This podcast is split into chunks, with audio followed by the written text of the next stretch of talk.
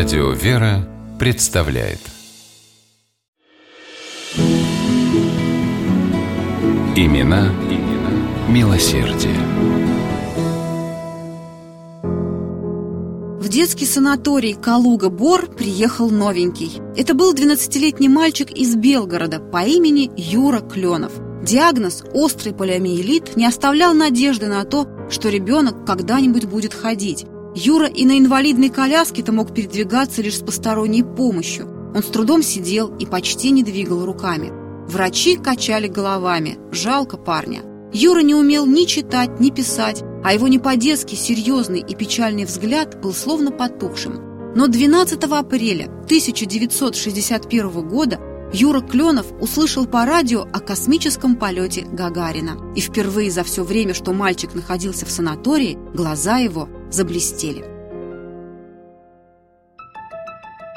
С того самого момента Юра начал живо интересоваться всем, что связано с его героическим тезкой. И стали происходить удивительные вещи. Мальчик самостоятельно освоил азбуку для того, чтобы читать газетные статьи о Гагарине.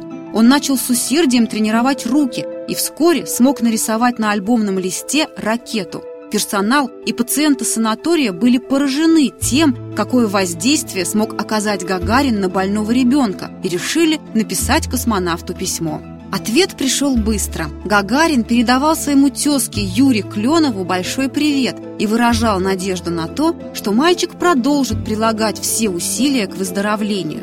Космонавт вложил в конверт свою фотографию, которую надписал Юре на память. Когда мальчику принесли гагаринское письмо, он протянул к нему свои еще недавно не двигавшиеся руки, а потом встал с инвалидной коляски и под изумленными взглядами врачей сделал несколько маленьких неверных шажков. Через несколько месяцев Юра Кленов уже мог самостоятельно ходить.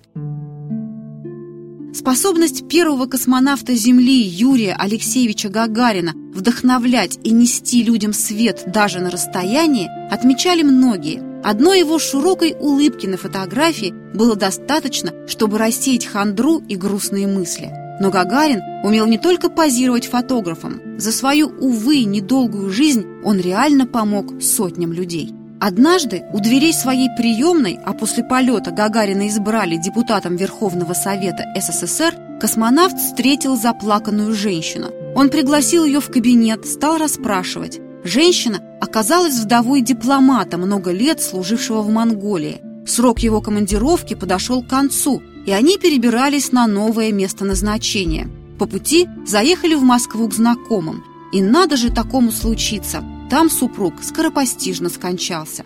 Денег на похороны не было. Женщина хотела взять заем в банке, но свою московскую прописку она давно утратила, а без этого с ней даже не хотели разговаривать. Гагарин с большим сочувствием выслушал рассказ, достал из сейфа деньги и протянул плачущей женщине. «Возьмите, пожалуйста, здесь хватит и на похороны, и на первое время».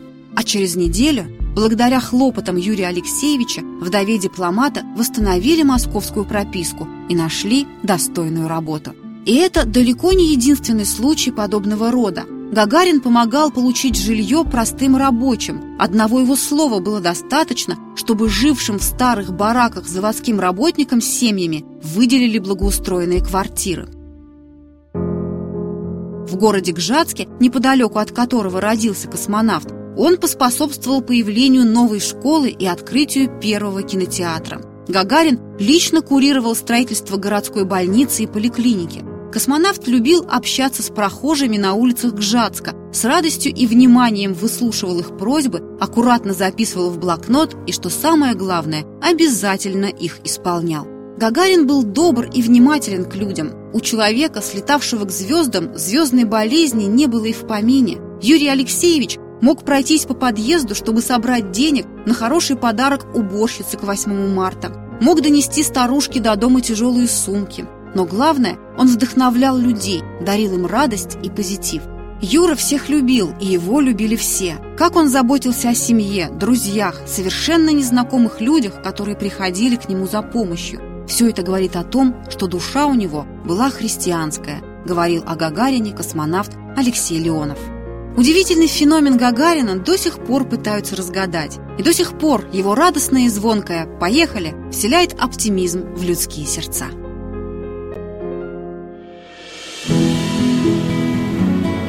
Имена, имена милосердие.